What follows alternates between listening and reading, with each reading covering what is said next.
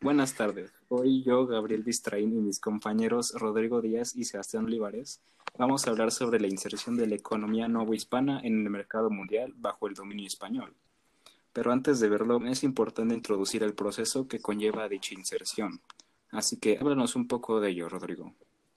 Eh, sí, Gabriel. Mira, este proceso que mencionabas antes lleva por nombre de globalización. Este no es un fenómeno reciente de hace unos pocos años. La globalización fue gracias a la expansión europea en el siglo XV. Se formó el primer sistema internacional con el que se podía explorar el mundo.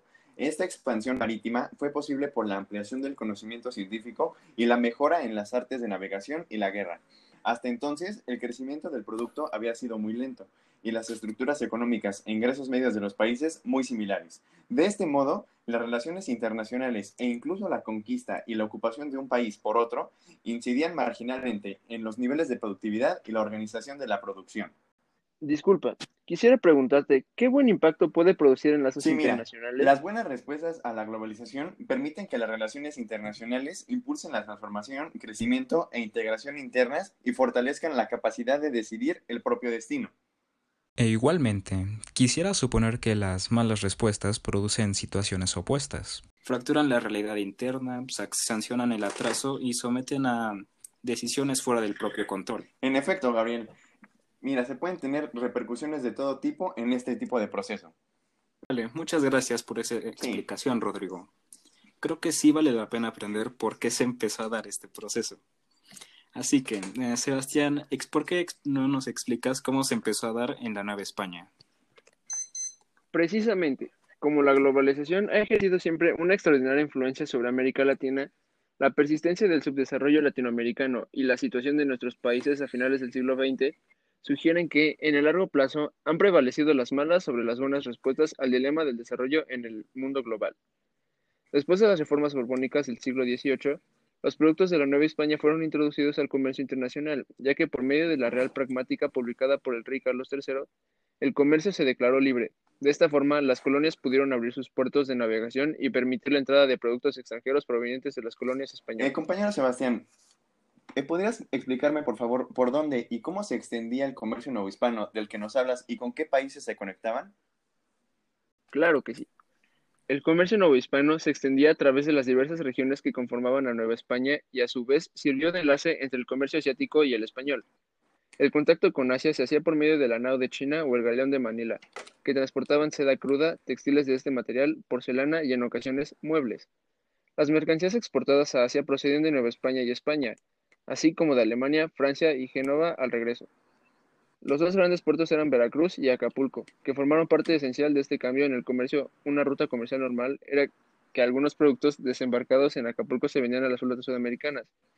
En el pueblo de Iguala, otra parte se vendía y trasladaba a la Ciudad de México y se embarcaba en Veracruz hacia Europa. Bueno, pues muchas gracias, Sebastián. Yo pienso que vale la pena conocer las rutas y lugares claves por las que se extendía para comprender cómo era esta forma de comercio internacional que se daba. Ahora, Gabriel, ¿Nos podrías explicar, por favor, cómo se transportaban y cómo era controlado este mercado? Por supuesto, el transporte de estos productos era el llamado sistema de flotas, el cual ayudaba en la movilización de la mercancía para el comercio internacional, al igual que protegía a los productos de ataques piratas, principalmente por la zona del Caribe.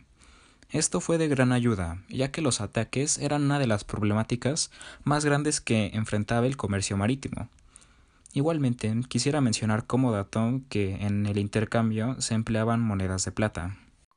Ahora, el comercio de la Nueva España está controlado por grandes mercaderes de la Ciudad de México, Puebla, Guadalajara y Veracruz, haciéndolo vía consulados que en sí estos eran controlados por la corona, facilitando el monopolio de la comercialización de las mercancías llegadas del exterior y el intercambio mercantil dentro de sus regiones y con los centros mineros. La corona también usaba los impuestos para generar más ganancias, imponiendo la alcabala, el cual, aparte de cobrarse a los comerciantes internos del país, también era para la compra-venta de mercancías que entraban o salían del virreinato. Gabriel, además de la corona, ¿qué otra institución era la que más recibía y tenía importancia en la Nueva España? La otra institución que recibía recursos financieros era la Iglesia, la cual captaba el diezmo tanto en especie como en dinero.